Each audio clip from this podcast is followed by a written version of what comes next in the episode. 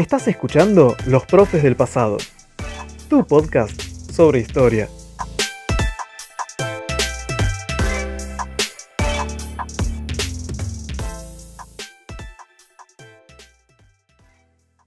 Muy buenos días a todos, ¿cómo están? Les damos la bienvenida a Los Profes del Pasado en este ya tercer episodio de este podcast aunque bueno, tenemos que decirlo a modo de curiosidad, es el primero que está grabado originalmente para Spotify. Así que bueno, este, estamos inaugurando, entre comillas, también un poco este espacio. Mi nombre es Tomás Oñate y estoy acá con mi buen amigo Santiago Musachi. ¿Cómo estás, Santiago? Hola, Tommy, ¿cómo te va? ¿Todo bien? Todo bien, todo bien. Acá con, ganas de, de, arrancar este, a grabar ya para estrenar bien lo que es este podcast. Exactamente, exactamente. Es el primero que es exclusivamente para, o, originalmente para esta plataforma, ¿no? Sí, a ver, hemos hecho dos episodios antes que se hicieron originalmente eh, para YouTube, ¿sí? Y los convertimos en, en episodios de podcast, ¿sí? Que el primero es más que nada el pensamiento político de San Martín y en segundo lugar eh, la crisis de 2001, ¿no? Cómo se llegó a esa crisis económica y social, ¿no? Exacto, exacto. Que son los primeros dos episodios que ustedes ya pueden encontrar. Se subieron hará un mes más o menos a la plataforma, un mes en esta fecha, ¿sí? Este, y básicamente, como para empezar, ¿no? Porque este, si bien es una extensión de nuestro proyecto original, es también un poco nuevo y capaz hay mucha gente que nos vio antes, o nos escuchó, mejor dicho, ojalá que sean muchos, este, pero también debe haber gente nueva. Así que vamos a explicar un poco quiénes somos, qué es este proyecto, este, y bueno, en qué consiste en sí, qué es lo que vamos a, brindar. Exacta, exactamente. Bueno, este proyecto empezó más o menos en octubre del 2020, ¿no? Que nos propusimos más que nada generar una historia o ver la historia de un modo más natural, más eh, distendida, ¿no? Esa historia capaz que se ve de manera objetiva, o esa, historia que se ve en la escuela, muy estructural, muy básica, como un cuentito, a nosotros no nos va, ya empezando desde arranque, ¿no? Entonces queremos eh, quebrar eso, ¿no? Y mostrar a la gente que, que no es tan familiarizado con lo que es la historia un poquito más específica o la historia general, eh, mostrarle ese lado, ¿no? Que la historia tiene sus voces, no una sola voz tiene sus voces y no viene solamente impulsada por el Estado, sino también por la parte de, la sociedad, ¿no? Em, y la intención es mostrar eso, ¿no? Elaborar ciertos temas históricos a partir de, uno o dos autores, ¿sí? Que hemos visto nosotros, por ejemplo, en el profesorado, donde nos, nos conocimos nosotros dos, Tommy. Este, y también eh, autores que hablen de manera un poco más desde su enfoque, ¿no? Y analizar ese enfoque también sobre ese tema, ¿no? Que no sea lo que sea la guerra, por ejemplo, este, eh, este podcast se va a dedicar a lo que es la Guerra Fría, que ahora lo vamos a especificar un poquito más. No decir que es la Guerra Fría, de mencionar quiénes estaban, eh, o qué es, eh, característica y ya está, no. ¿Qué fue lo que pasó, no? ¿Quién fue para quién? ¿Qué fue lo que pasó también, no? ¿De qué mirada? Eso hay que tenerlo muy en cuenta, ¿no, Tommy? Exacto, exacto. Es, la verdad que es un proyecto que empezamos con, muchas ganas, sí, es verdad, ya, ya el año pasado. Este, como dice Santi, somos, nos, hemos conocido estudiando, somos profesores de historia, este, por eso el nombre, sí, no tiene mucho misterio. Exactamente, exactamente, que este recién estamos en lo que es este trayecto por vocación docente, ¿no? Recién empezando, de a poquito, este, pero pero muy bueno, ¿no? Y también transmitir eso, ¿no? Que enseñar la historia de otro lado, ¿no? No de la escuela, sino de, por nosotros, ¿no? Exacto, exacto. Y bueno, también una pequeña aclaración, ¿sí? Para quienes ya nos conozcan, para quienes hayan escuchado los primeros episodios, si no los escucharon, vayan a hacerlo después de escuchar este. Este, o capaz para quienes nos eh, siguen desde Instagram, arroba profes del pasado. Claro, arroba profes del pasado, ahí subimos bastante contenido este, relacionado con diferentes etapas de la historia. Eh, habrán notado, sí, que en los anteriores episodios había más gente hablando, este, compartiendo también sobre historia. En este momento somos solamente dos, somos Santiago y yo. Pero igualmente, aclaramos, hay más gente en este staff, sí, en este momento no nos están acompañando, pero esperamos que tal vez se puedan sumar pronto. Este, pero para comenzar, vamos a hacer nosotros dos este, hablando un poco sobre, este tema. Exactamente. primera pregunta que nos hacemos, ¿no? Sobre este tema. ¿Qué es la Guerra Fría, no? Exacto, exacto. Este, eso, la Guerra Fría en sí, como para comenzar ya a hablar un poco sobre esto, ¿no? Que es el tema que nos trae acá en este, en este programa. Para definirlo, hay que tener en cuenta una serie de cuestiones.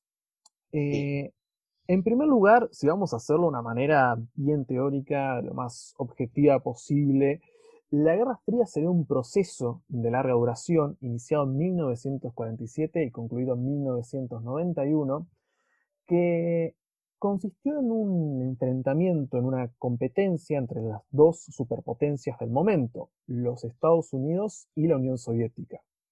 Exactamente, Tommy, exactamente. Estados Unidos que representa o va a ser la cara visible del bloque capitalista y la Unión Soviética que va a ser la cara visible del bloque comunista, ¿no? Eh, y que van a ser, son dos sistemas no solamente económicos, sino también ideológicos antagónicos, ¿no? Este, y que también, como dijimos, va a empezar en 1947, justamente al finalizar la Segunda Guerra Mundial. Sí, unos dos años después. Sí, y que antes estas dos superpotencias eran aliadas, ¿sí? Que se enfrentaron contra la Alemania nazi de Adolf Hitler. Pero ¿por qué eh, se rompe esa, alianza, no? Yo creo que tener en cuenta que fue eh, no sé si vos, Tommy, coincidís conmigo, que quiero también eh, aclarar que yo trabajo para este podcast a María Dolores Berjar en su libro Historia del siglo XX, capítulo 4, ¿sí? Tommy, si no me equivoco, vos trabajás Hosbaum. Hosbaum, sí, también el libro Historia del siglo XX, este, el capítulo, no lo tengo marcado acá, pero sí es un capítulo de este libro. aclaramos en esta cuestión, nosotros trabajamos los podcasts tomando como base eh, autores que hemos visto en nuestra formación como profesores y también algunos otros que hemos ido encontrando posteriormente. Entonces, tratamos de tener, digamos, un pie teórico que nos sirva para poder hablar de estos temas. Exactamente, no vamos a hacer podcast sobre temas históricos hablando por hablar, porque tengamos un título vamos a hablar por hablar, no. Vamos a usar autores y vamos a respaldarnos en eso para poder analizar estos procesos históricos, ¿no? Exacto. Em, volviendo al tema, se quiebra esta alianza en 1947, ¿no, Tommy? Que es a partir, si querés, lo que por un lado, capaz de dejar mencionar dos temas, ¿no? Que es el plan Marshall y también el tema de la cuestión eh, alemana, ¿no? Que es la repartición de, o la división de, de, la, de, los dominios alemanes, ¿no? Exacto, exacto. Bueno, eh, Hofmann, en este sentido, sobre lo que es el inicio de eh, la Guerra Fría, digamos, una de las causas que podemos encontrar sobre la Guerra Fría, eh, más allá de lo que son los hechos históricos, también lo analiza desde el punto de vista de lo que son, digamos, los puntos de vista, para la redundancia, de cada una de estas dos potencias. No hay que olvidar, como dijiste vos, Santi, que fueron aliadas durante la Segunda Guerra Mundial, pero igualmente eh, poseían ya de por sí dos sistemas eh, económicos, políticos, incluso de pensamiento que eran antagónicos entre sí. Como si decimos agua y aceite, este, el capitalismo en el caso de los Estados Unidos y el comunismo en el caso de la Unión Soviética, el cual este, se desarrolló en el país a partir de los procesos iniciados en 1917 tras la Revolución Rusa. Exactamente, y el capitalismo que ya tiene desde sus orígenes lo que es revolución industrial, revolución francesa, y se va consolidando lo que es en la etapa imperialista, ¿no? Entre fines del siglo XVIII, perdón, fines del siglo XIX y, principios del siglo XX, ¿no? Claro, claro. Em, volviendo al tema, ¿no? Eh, tenemos lo que es el Plan Marshall, que más que nada consistía en un plan de ayuda económica impulsada por el secretario de Estado estadounidense en ese momento, el secretario de Estado Marshall, George Marshall, eh, que consistía en una ayuda económica para los países europeos, ¿no? Eh, pero que tenía eh, tres sentidos, ¿no? Por un lado, era impedir la insolvencia de los países europeos, ¿no? Que habían tenido consecuencias negativas para la economía norteamericana. Cabe aclarar que se convierte en potencia Estados Unidos, ¿sí? Pero eh, al ser un sistema capitalista y de libre mercado, va a necesitar esta eh, conexión ¿sí? o intercambio eh, a nivel económico con los países europeos. Y si los países europeos no se encuentran bien, no le va a generar ganancias, por decir una manera. ¿no? Por eso es importante la reconstrucción. Exactamente, exactamente. Pero no solamente en ese sentido, sino también más que nada para afianzar lo que son los regímenes democráticos, ¿sí? Regímenes democráticos de un sistema económico liberal, ¿no? Eh, para impedir, por un lado, la expansión del comunismo. Entonces, va a trabajar lo que es el, en el sentido político, afianzar esos regímenes democráticos, y también en el sentido social, porque hay un descontento social por parte de la población europea. La pasaron mal, ¿sí? La pasaron mal. Además, hay que tener en cuenta el invierno de 1946, ¿sí? que fue muy crudo para la población europea, especialmente la de Europa Occidental. Em, entonces, necesitan como seguir viviendo, por decir de una manera, ¿no? Entonces, para exactamente, y para evitar lo que se forme una revolución proletaria, ¿sí? Que le voy a traer malas noticias a nivel hegemónico para Estados Unidos. Claro, pasa que hay que tener en cuenta justamente esta situación. Europa se encontraba con un nivel de destrucción bastante importante y sin precedentes, hablando de lo que deja un conflicto bélico este, tras sí.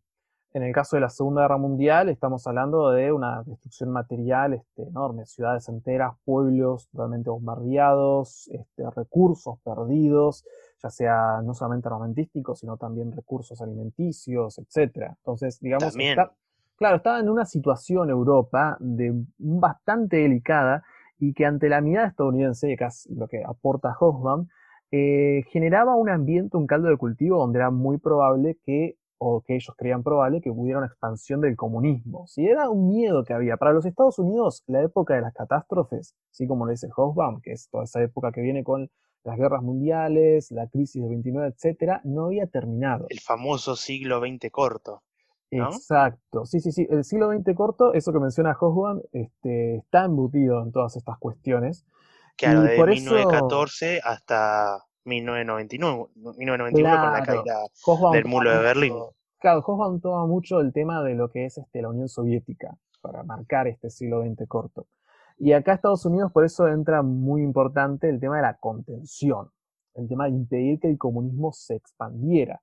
Lo cual es bastante curioso porque la Unión Soviética, tal y como se encontraba tras la Segunda Guerra Mundial, no tenía muchas posibilidades de expandirse. Además de que el líder que tenían, Stalin, ya tomaba una postura que iba más hacia, bueno, el comunismo en un solo país.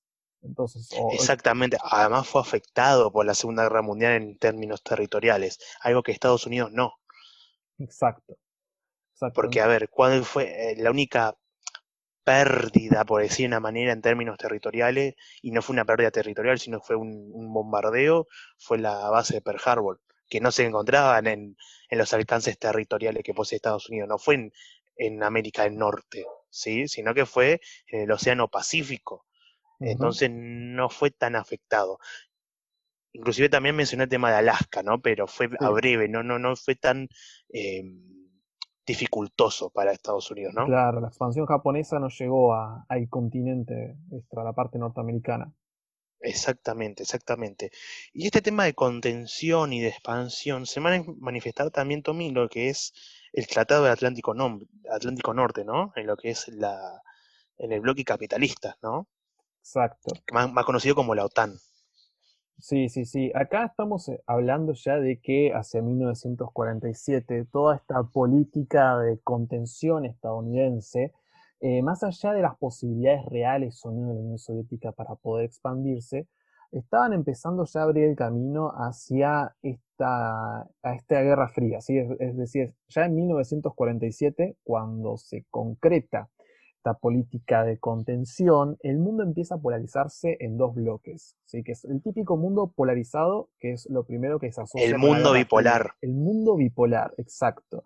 Lo que sería, empieza a conformarse un bloque eh, afín a los Estados Unidos, ¿sí? tras los Estados Unidos, que va a ser el bloque occidental o capitalista, y un bloque em, oriental o comunista que va a estar alineado tras la Unión Soviética.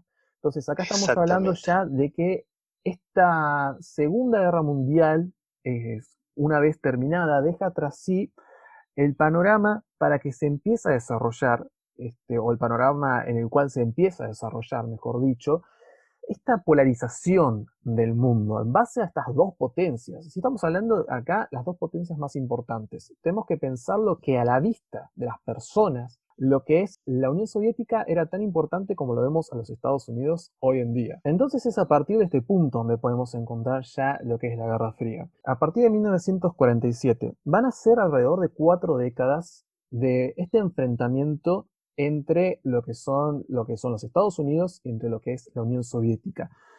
Enfrentamiento que nunca va a ser directo, digamos, como una batalla, al, estilo de las antiguas guerras mundiales, ya antiguas en este momento, sino que va a darse a través de diferentes espacios eh, de competencia. Exactamente, exactamente. ¿Por qué se llama Guerra Fría? Básicamente porque no se enfrentan directamente. No va a haber una guerra armamentística una guerra eh, potencia a potencia de directo, como fue la Primera o Segunda Guerra Mundial, entre Estados Unidos o, o y también la Unión Soviética. Sino lo que va a pasar es que va a ser una guerra indirecta, ¿sí? Em, que va a ser más que nada en ocupación de territorios que, por ejemplo, el rol protagónico de manera directa la va a tener Estados Unidos, pero en lo que es logística y armamento, de manera indirecta la va a tener ese papel la Unión Soviética. Y se ven dos ejemplos, la guerra de Corea, ¿sí? en 1953, y la guerra de Vietnam, ¿sí? que abarca un poquito lo que es la década del 60 y la década del 70. ¿no?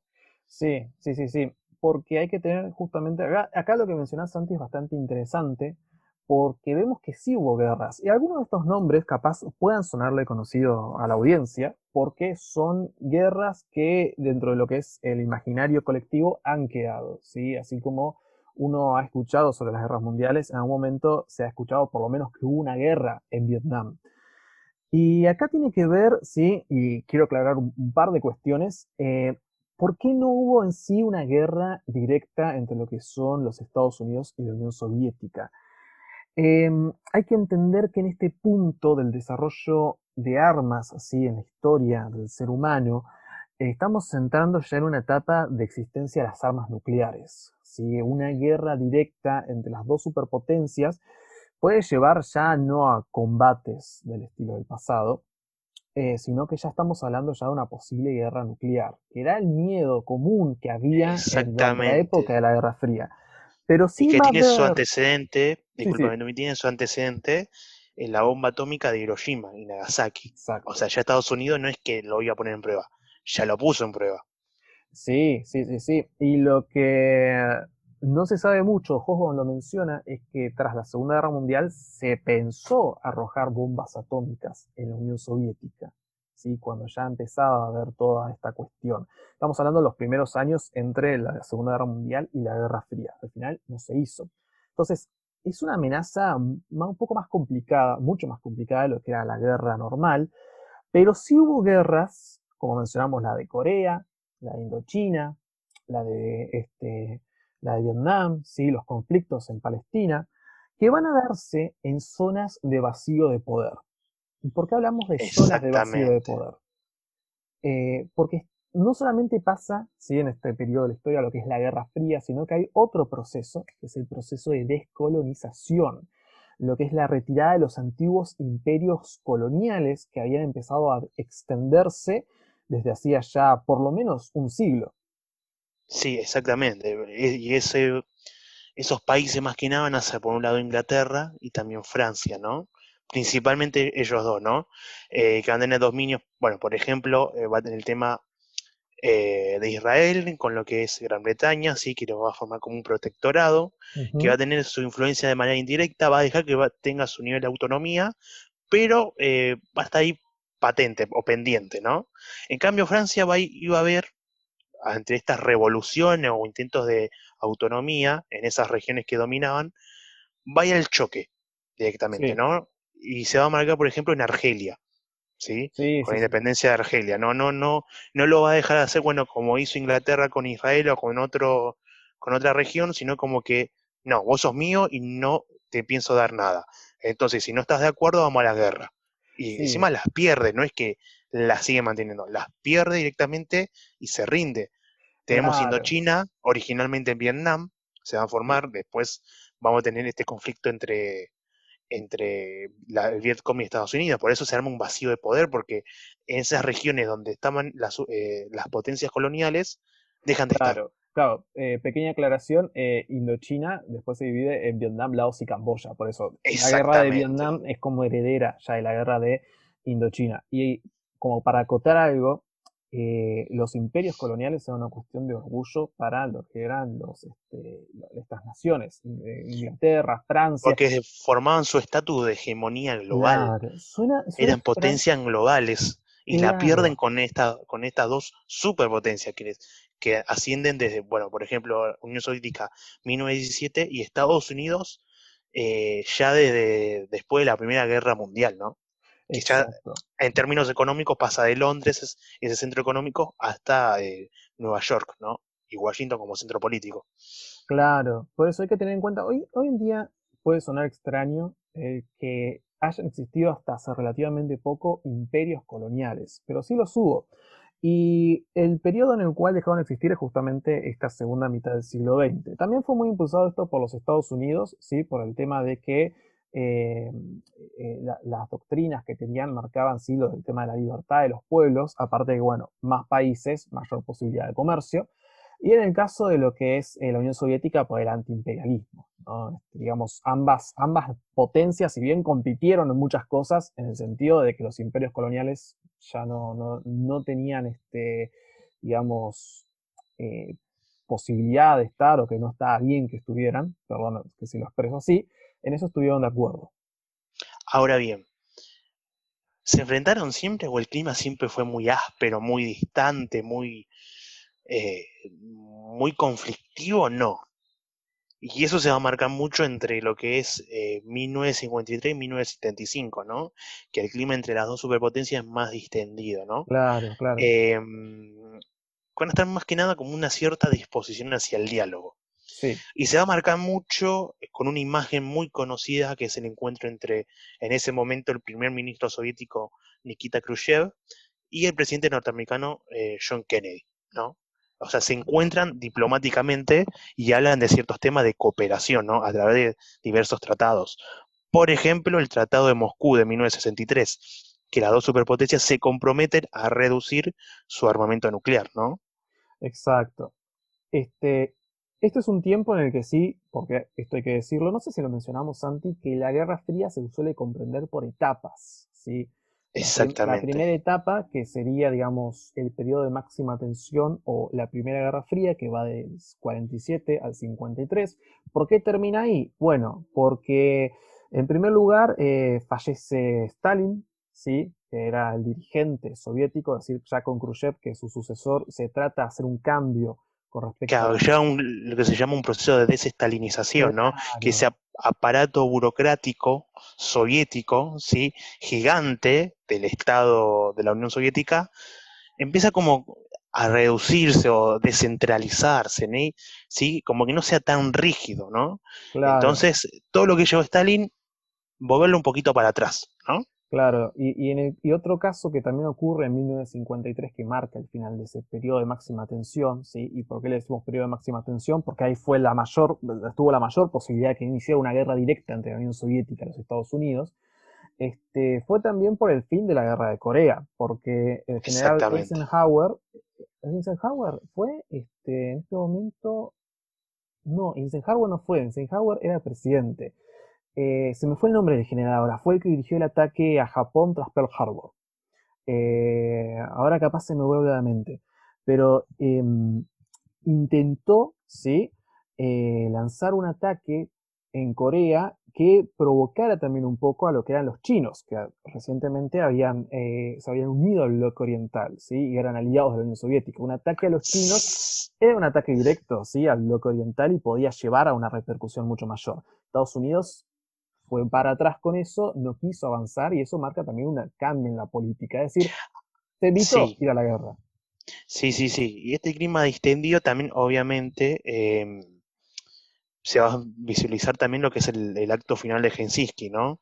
En que los países firmantes reconocen lo que son esas fronteras surgidas luego de la Segunda Guerra Mundial, especialmente la región de los Balcanes, se forzó la cooperación económica entre ambos bloques, o sea, Francia e Inglaterra va a participar con los países que pertenecen a la Unión Soviética como cooperación económica, y también se comprometen a respetar los derechos humanos, las libertades de expresión y circulación de los habitantes, ¿sí? entre las dos, entre las dos eh, eh, regiones, ¿no? o las dos eh, bloques hegemónicos. ¿no?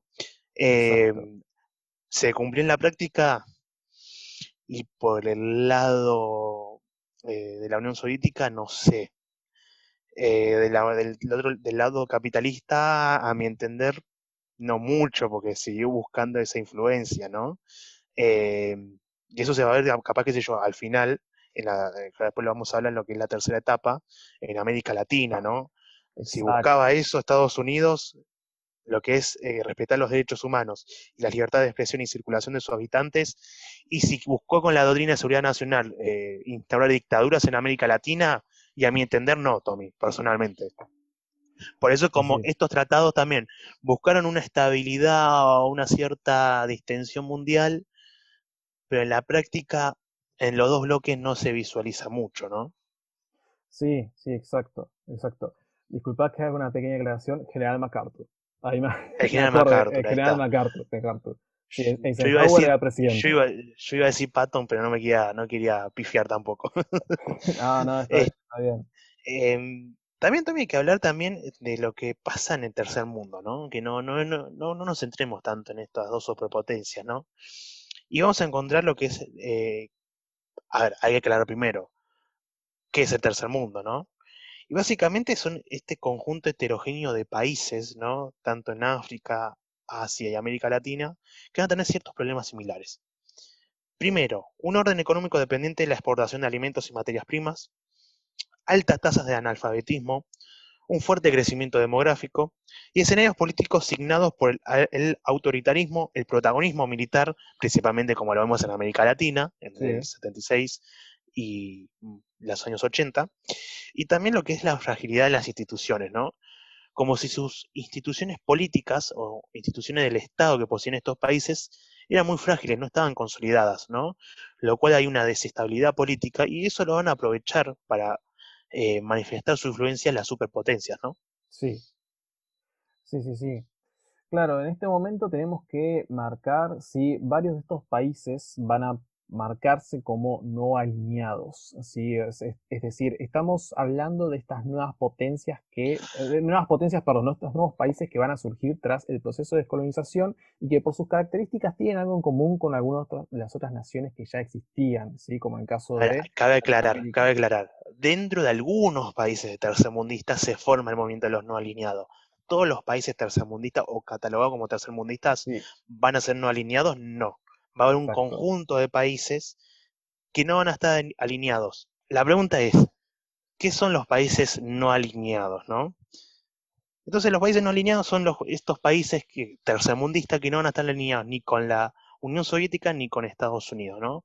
Van a reafirmar su independencia, tanto política como también económica, ¿no? Este, y que van a tener también como característica, Tommy, estos países, eh, no solamente eh, pertenecer a ningún bloque militar y ideológico, sino también defender el derecho de sus pueblos a la autodeterminación, la no injerencia en los asuntos internos del Estado y fortalecer también lo que es las Naciones Unidas, ¿no? Que las Naciones Unidas no sean un títere tanto de la Unión Soviética como de Estados Unidos, sino es Naciones Unidas, ¿sí? Que cada país tenga el mismo reconocimiento y el mismo grado de, lugar que tengan dentro de las Naciones Unidas como Estados Unidos. Si Estados Unidos tenga su, eh, misma eh, injerencia como, qué sé yo, Argentina, por decir una manera, ¿no? Que no haya una influencia sobre esos países. Argentina como ejemplo hipotético pusimos, ¿no? Exacto, exacto, exacto. Bueno, este, justamente, ya en esta etapa empezamos a encontrar en sí que no todos los países, o eh, alineaban dentro de, o trataban de alinearse dentro de este conflicto de lo que es la Guerra Fría, pero también vamos a encontrar que también dentro de este periodo de distensión, recordemos que estamos ya en una segunda etapa, eh, empiezan a darse otros procesos que son en sí, digamos, sincrónicos con lo que es la Guerra Fría, pero que igualmente guardan relación. Algunos que van a llevar a una tensión, digamos, interesante o máxima comparado con otras cuestiones del periodo. Que es la crisis, la crisis de los misiles en Cuba, ¿no? Exacto, la crisis de los misiles en Cuba. Cuba, como la gran este, mayoría sabrá o habrá escuchado alguna vez, eh, tuvo una revolución, ¿sí? donde sus máximos integrantes son figuras muy mencionadas como Fidel Castro, Che Guevara, ¿sí? son bastante conocidos en sí. Y con el tiempo esta revolución que iba hacia... De carácter comunista. Exacto. De carácter comunista. Sí, se alineó tras lo que era la Unión Soviética. Unión Soviética que en respuestas a los movimientos también este, militares que hacía los Estados Unidos, eh, posicionó algunos misiles eh, que tenían la capacidad de impactar de lleno dentro del territorio estadounidense. Estamos diciendo que a unos cientos de kilómetros de Miami, ¿sí? había unos misiles soviéticos que fueron descubiertos a través de lo que es el aparato de inteligencia de los Estados Unidos, y eso causó una situación bastante tensa este, dentro de lo que, fueron, lo que fue ese año, que fue 1962. Acá nos encontramos con que fue una situación delicada, ya que pese a que estamos en el periodo de extensión, ¿sí? pese a que estamos en un periodo de coexistencia pacífica, como se le, suele decir, em, tuvo la posibilidad de entrar en guerra. Tuvo la posibilidad de entrar en guerra. Un Pero por este pero sí, pero, por este momento de distensión no se llega, porque hay diálogo. Exacto, hay diálogo. ese, por ese famoso teléfono rojo, ¿no? Sí, entre, los dos mandatarios de, los dos bloques. Exacto, entonces acá nos encontramos con que hay un, momento de tensión importante en este periodo, pero que igualmente eh, esta capacidad de diálogo que se está desarrollando entre este, Estados Unidos y con Khrushchev eh, entre este, este, la Unión Soviética con Khrushchev a la cabeza y Estados Unidos con Kennedy, eh, permitió sortear esta, esta situación. Sin embargo, nos vamos a encontrar que con el paso del tiempo eh, la situación iba a volver a cambiar. a partir de 1975. ¿Y por qué? ¿Y por qué? Porque va a haber una oleada de revoluciones de carácter comunistas o inclinadas al socialismo en el tercer mundo, ¿no? Y se va a visualizar, y vamos a elaborar un poquito de lo que es historia americana en Centroamérica, ¿no? Sí. Eh, que fue una región que los Estados Unidos siempre lo había considerado bajo su influencia desde el principio del siglo XX, ¿no? Entonces, esa convicción se empezó a resquebrajar, ¿no? Y empezó a incrementar los temores de Washington. Entonces se va a ver, por ejemplo, una fuerza de movimiento guerrillero en El Salvador y Guatemala, la presencia de Omar Torrijos en Panamá y el triunfo de la Revolución Sandinista de 1979, ¿no? En Nicaragua, con la dictadura de Somoza, se va a formar un, corte, un gobierno de corte revolucionario apoyado por Moscú y La Habana. Entonces, esa relación se empieza a encarecer, ¿no? Y que va a impulsar lo que se llama el neoconservadurismo de Reagan, ¿no? Exacto. Que es una corriente que llega al poder eh, en Estados Unidos bajo la figura de Reagan, que buscaba aumentar ese potencial militar y un despliegue de intervención en Estados Unidos, aprendiendo el error de Vietnam, si no me equivoco, Tommy, porque a Vietnam, la guerra de Vietnam, Estados Unidos la pierde, ¿no? Entonces, esa estrategia, eh, influencia hegemónica va a cambiar. Entonces, esa influencia va a ser más indirecta, ¿no? Como que va a buscar cierto, qué sé yo, para su beneficio propio, para su interés propio, qué sé yo, de una manera títeres eh, políticos, ¿no? Personas políticas de la región que tienen un país que estén acorde a sus intereses, o si no también ciertas operaciones militares llevadas a cabo por la CIA, ¿no? Con fuerzas locales. Sí, sí, sí. Y aparte hay que pensar que dentro de lo que son los Estados Unidos, también eh, los años anteriores ¿sí? a la llegada de Reagan, este, los años finales que serían de la, de periodo de consistencia pacífica, también fueron este, bastante intensos para el país norteamericano. ¿Por qué? Porque vamos a encontrarnos con que en el 73 empieza a atravesar una crisis, ¿sí? una crisis derivada de las decisiones tomadas por la OPEP, ¿sí? que es, eh, digamos, la organización de los países petroleros, principalmente los que están en Medio Oriente, que tras la participación estadounidense en los, apoyando o mediando también entre los conflictos entre árabes y judíos, deciden este, hacer un embargo de eh, lo que son este, eh, lo que son los barriles de petróleo que se vendían a, lo que son, a los países de Occidente. Entonces, eso genera una crisis económica y que pone fin a lo que se conoce como la edad, la edad dorada del capitalismo. Y por otro lado, eh, como una cuestión política a mencionar, lo que fue el escándalo de Nixon, ¿sí? este, en el cual se descubrió un caso de corrupción bastante importante eh, que, que, ataba a un presidente de los Estados Unidos, fue algo que se volvió público y causó una crisis institucional también dentro del país, a la par que la Unión Soviética fortalecía de cierta manera su posición dentro del bloque oriental, algo que también le estaba llevando una serie de desafíos, ya que acá nos encontramos con lo que es la primavera de Praga, la revolución húngara, ¿sí?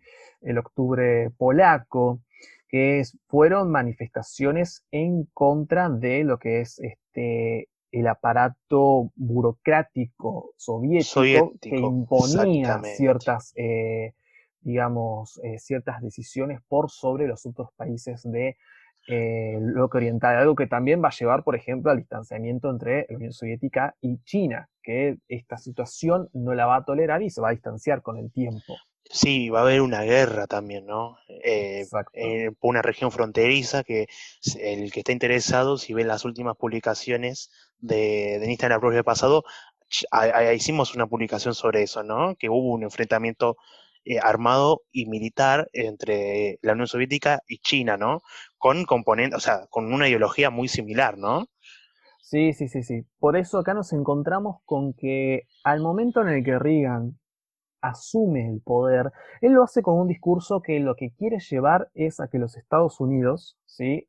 Eh, tenga, digamos, una posición más importante a nivel internacional. claro, o más radical, ¿no? Desde un nacionalismo extremo. Claro, es una, entonces eso como para poder, digamos, retomar esta cuestión también de orgullo y esta cuestión de eh, que durante los últimos años habían perdido un poco, ¿sí? un poco de su estatus, eh, no sí de potencia, pero digamos... No, pero va a haber como un cierto desgaste económico, ¿sí?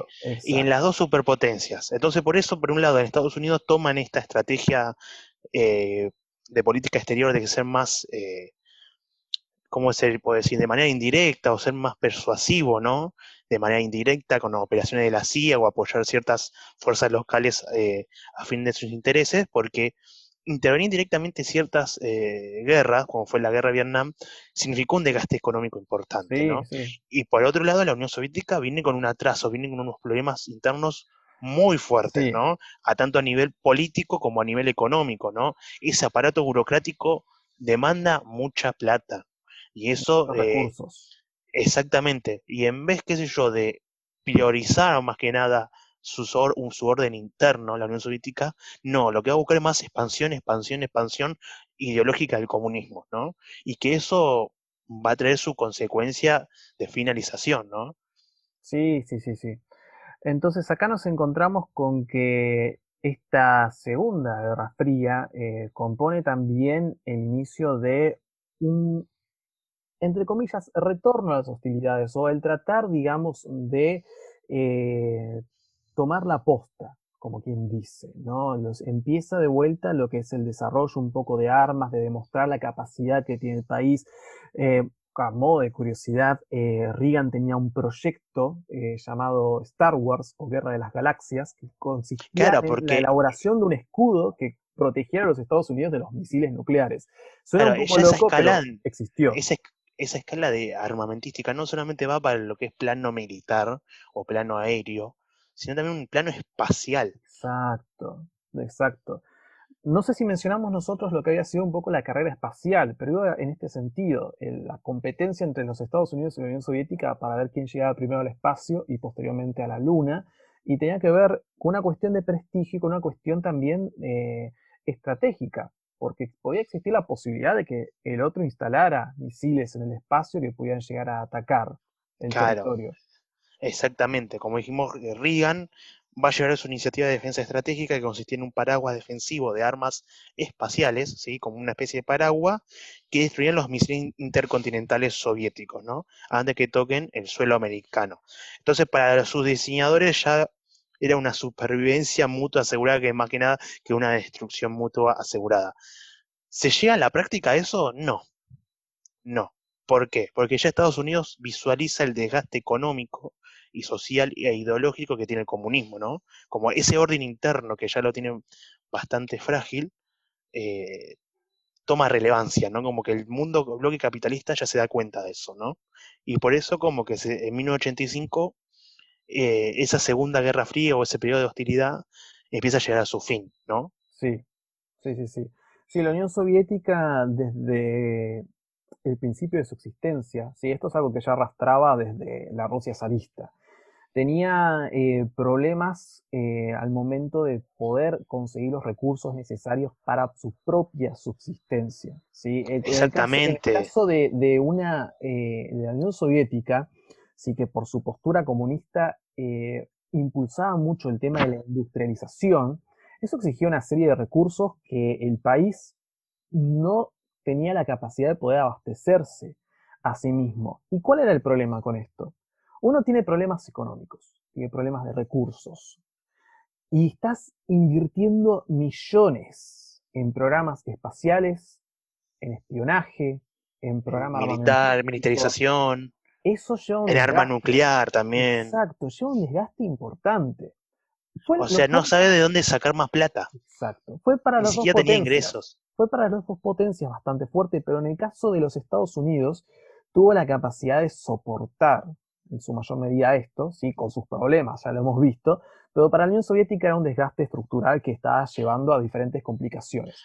Y también, Tommy, eh, que lo buscaba solucionar, que lo buscar con su último ministro soviético, que es Gorbachev, a lo que es la perestroika, eh, que buscaba disminuir ese aparato burocrático y abrirse más económicamente, eh, poquito lo que es libre comercio, como que la actividad privada vuelve a existir en la Unión Soviética más que nada para generar ingresos, pero ese aparato burocrático no se lo va a permitir.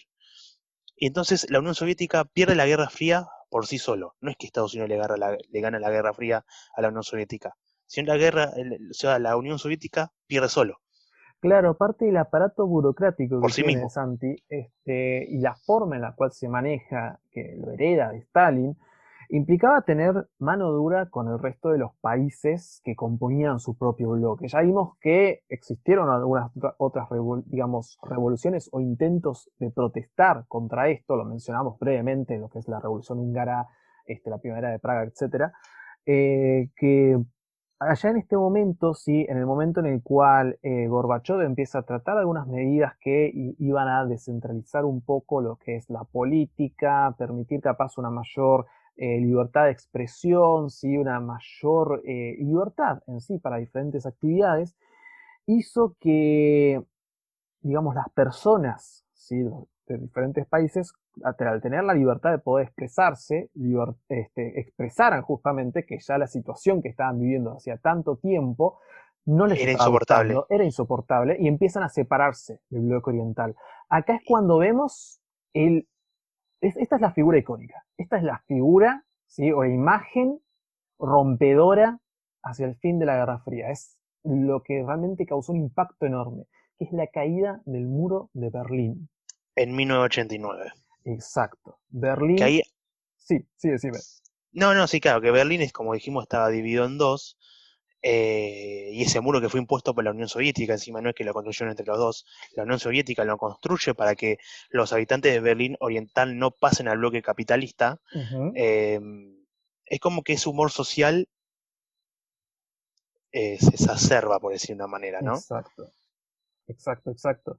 Y tras tantas décadas ¿sí? en las cuales eh, los berlineses estuvieron separados, en lo cual fue algo abrupto en un primer momento. Claro, porque no es que no dividió la ciudad en dos, eh, como en decir en, un nivel urbanístico, dividió familias, dividió dos vidas distintas, ¿sí? Em, capaz que había gente que laburaba en la parte occidental que y vivía en la parte oriental, y eso se dificultaba. Había un pasaje entre la occidental y la oriental, sí, en términos de trabajo, pero los controles eran muy rigurosos, ¿no? Y eso se empieza a finalizar en 1989, ¿no? Y ahí marca en un periodo de dos años, hasta 1991, la finalización y el fracaso de la Unión Soviética, ¿no? Exacto, exacto. Ya en este momento, cuando cae el muro de, de Berlín, es una manifestación de una ruptura que ya se empezaba a desarrollar en los años 80, ¿sí? ya existía previamente, pero se empieza a acelerar en los años 80, y que va a empezar a acelerarse cada vez con mayor velocidad, en el cual diferentes países van a abandonar el bloque oriental, y ya en 1991 hay varias de las repúblicas que componían la Unión Soviética también empieza empiezan a abandonar este, el país, ¿sí? empiezan a separarse. Exactamente, exactamente. Ya, en este punto podemos hablar de que la Unión Soviética deja de existir. En 1991. En 1991 y pasa a ser la Federación Rusa que conocemos hoy en día. Ahora bien, y esto lo asimilo un poco con lo que pasó. No es lo mismo, pero tiene una cierta similitud que la caída de la Unión Soviética tiene mucho que ver con lo que fue la, eh, la derrota de la dictadura militar argentina, ¿no? Que va a haber ciertos intentos de, de volver, ¿no? Qué sé yo, nosotros en nuestro país afianzamos lo que es la democracia argentina, pero va a haber cientos intentos, de, no son golpes de Estado, pero hay cientos intentos de, por parte del, del, militarismo argentino que quiere como volver al escenario político, ¿no? Principalmente lo que es la, rebelión de las caras pintadas, ¿no? Sí, sí, em, y en Rusia va a pasar lo mismo, ¿no? Va a haber ciertos, eh, no sé si golpe de Estado o ciertos eh, grupos de poder militar que quieren volver a, a que vuelva el comunismo a Rusia, ¿no? Van a fracasar estrepitosamente, mm. más que nada porque el humor social no lo soporta más, no quieren no más del, comunismo, pero también como que, em, como digo yo, va a haber ciertos intentos, no es que desaparece, por decir una manera, el comunismo en, Rusia, sino que va a haber ciertos intentos también, ¿no? Como consecuencia de su finalización. ¿Van a cumplirse? No, de ninguna manera.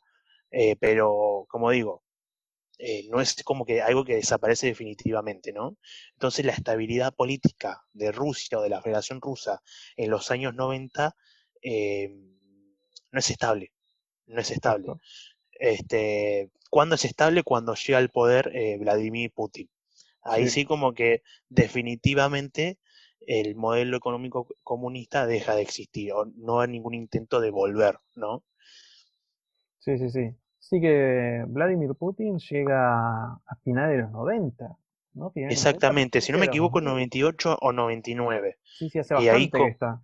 Exactamente. Y ahí a partir de ahí, eh, la Unión Soviética em, como un sistema económico e ideológico comunista deja de existir, ¿no? Y, es un, y en los 90 es un mundo unipolar, ¿no? En que va a existir lo que es el sistema económico capitalista, ¿no? Claro, que es lo que permite también una expansión de la globalización que vemos hoy en día, porque Exactamente. estamos viendo que ya no existen estos dos mundos. Que a modo de dato curioso, para quien no lo sepa, ¿sí? pues siempre se habla del primer mundo y el tercer mundo, primer mundo eh, fue, estos términos ¿sí? fueron elaborados justamente en la Guerra Fría. El primer mundo hace referencia a lo que sería el bloque occidental, el tercer mundo a estos nuevos países eh, surgidos tras lo que es este, el periodo, el proceso de descolonización, ¿sí? estos países inestables, y lo que sería em, el segundo mundo sería el bloque oriental, ¿sí? para quien no lo sepa. Exactamente, exactamente, exactamente. Em, algo que aclarar. ¿No existe más el comunismo en el mundo? Sí, sigue existiendo. Sigue existiendo. Lo vemos en Corea del Norte, lo vemos en Cuba también, em, pero no con el nivel eh, de, ¿cómo decir?, de, presencia internacional e influyente que tenía la Unión Soviética, ¿no? Eh, por eso digo, sigue existiendo, pero no como el alcance que tenía antes. O sea, ¿cuál es el sistema económico dominante? El liberalismo capitalista. Sí, sí, incluso, y esto ya daría para un, análisis más minucioso, que capaz podríamos dejarlo para otra ocasión, que es que eh, incluso el comunismo que existe hoy en día eh, no es lo mismo que, en muchos sentidos, que el comunismo soviético. ¿sí? El comunismo chino no es igual. El que está en Cuba también tiene sus propias este, particularidades. Entonces... Norcorea también. exacto, exacto, exacto. Entonces acá nos encontramos con que ya en el 91 por lo menos esta potencia, este, esta Unión Soviética que surge tras la Rusia zarista en las revoluciones de 1917, eh, llega a su fin. Si eso es lo que sería, como dice Hobsbawm, el fin del siglo XX corto. ¿sí? ¿Por qué siglo XX corto? Porque dentro de la periodización, van a ver capaz quien no es historiador, dice, ¿cómo puede ser que el siglo XX empiece en 1914 y termine en 1991? Bueno, sí, si uno, nosotros los historiadores periodizamos y usamos la periodización, que es tomar eh, un Hechos históricos. De, claro, un compendio de años que tiene unas características en común que nos permite este, analizarlo mejor. Y, diferenciarlo de otro proceso histórico. Entonces, por eso, Hoffman habla del siglo, XX, siglo XIX largo, que va de 1789 hasta 1914, y el siglo XX corto, que va de 1914 a 1991.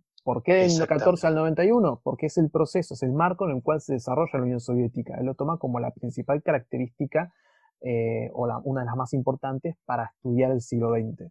Exactamente, exactamente. Bueno, Tommy, creo que lo desarrollamos bien, Guerra Fría, la verdad. Sí, hablamos bastante, hablamos, hablamos un poco de todo. Está bastante bueno tocar este tema porque en sí la Guerra Fría no es tan conocida o tan recordada dentro de lo que es la memoria histórica o la memoria colectiva como otros procesos del siglo pasado. Exactamente. pueden ser las guerras mundiales, que eso lo conoce de mayor o menor medida todo el mundo, o la Revolución Rusa, o, lo que es este, la crisis de 29, sino que es un proceso importantísimo que está en el marco de muchas cosas que, también se conocen sobre la historia, muchos otros hechos o procesos, como la guerra de Vietnam, y que también aparece en tantos otros productos culturales de hoy en día, ¿sí? productos audiovisuales o, libros, ¿sí?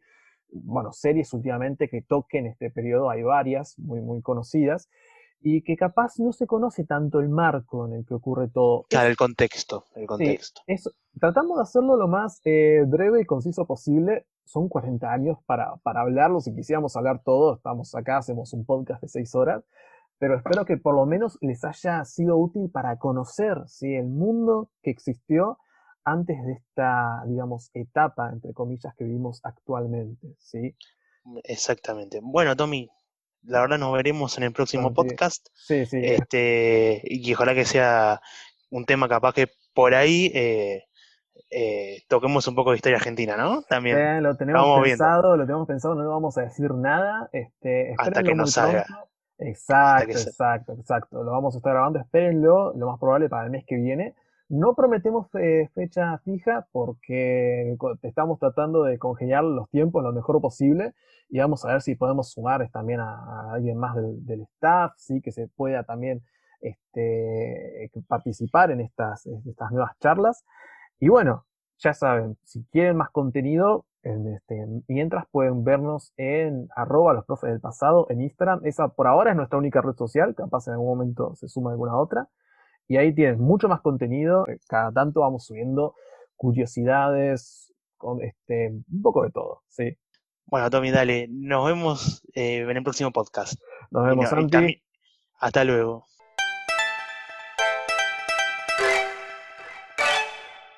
Acabas de escuchar a los profes del pasado no olvides buscarnos en arroba profes del pasado en Instagram para mucho más contenido relacionado con temas históricos. Nos vemos en el siguiente episodio.